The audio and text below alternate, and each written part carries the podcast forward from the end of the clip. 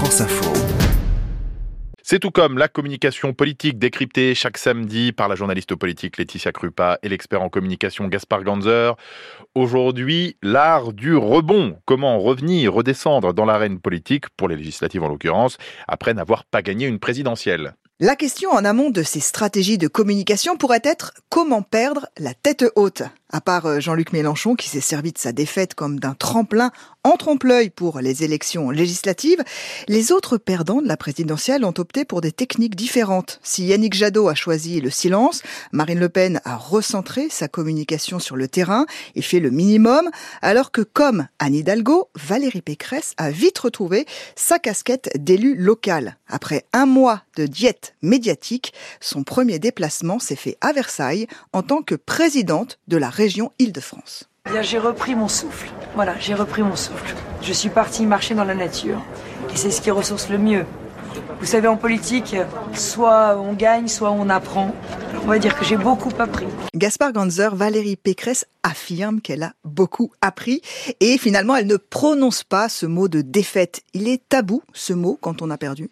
Je pense qu'il l'est, et c'est bien dommage d'ailleurs, parce qu'en écoutant Valérie Pécresse, on aura envie de lui conseiller une autre stratégie de communication qui consisterait à dire euh, tout simplement, bah oui, j'ai perdu et je suis extrêmement déçu et c'est difficile à vivre. Reconnaître sa défaite, ça permet peut-être aussi de se reconstruire une image médiatique.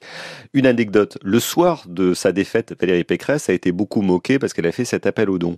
L'effet de cadrage était terrible pour elle. Le même soir, Yannick Jadot a fait exactement la même chose, à la même heure, personne ne s'est moqué de lui. Alors peut-être qu'il y avait de la misogynie, mais aussi peut-être que dans le ton, il reconnaissait qu'il avait perdu et il demandait tout simplement de la solidarité sans euh, prendre des atours pour cacher la réalité. Et alors ce repli sur euh, sa fonction d'élu local, qui finalement est un classique en politique, euh, on pense à Valérie Giscard d'Estaing par exemple, ou, à Jacques Chirac, c'est une bonne stratégie pour rebondir ensuite?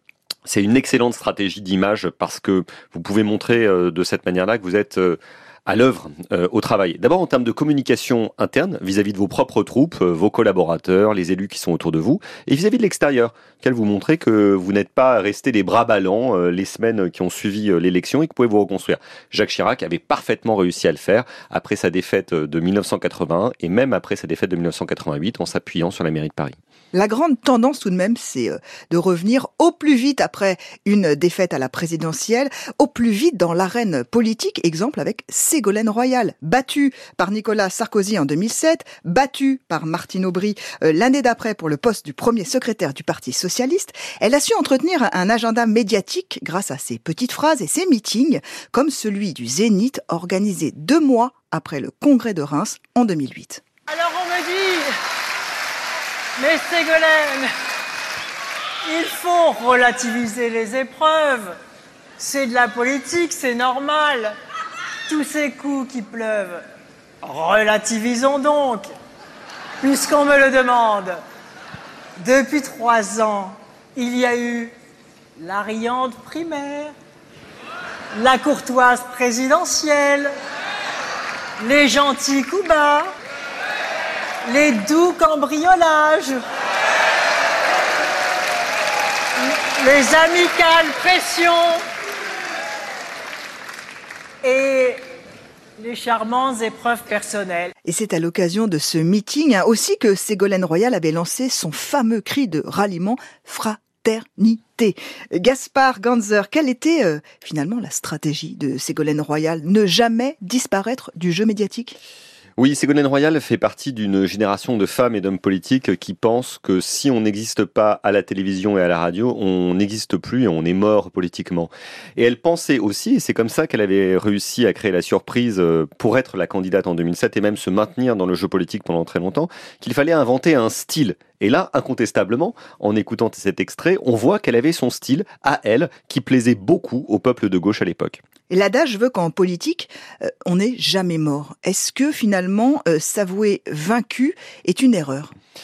C'est ce que pensent les femmes et les hommes politiques parce qu'ils pensent que reconnaître sa défaite, c'est euh, créer le chemin vers l'oubli ou en tout cas la disparition. Je pense que l'époque a changé.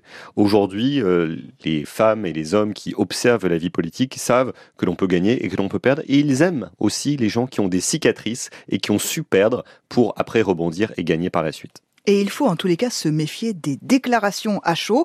Au soir de leur défaite respective à l'élection présidentielle de 2022, Jean-Luc Mélenchon et Marine Le Pen ont annoncé qu'ils ne se représenteraient plus. Deux mois après, rien n'est moins sûr. C'est tout comme Laetitia Krupa, Gaspard Ganzer, à retrouver sur franceinfo.fr.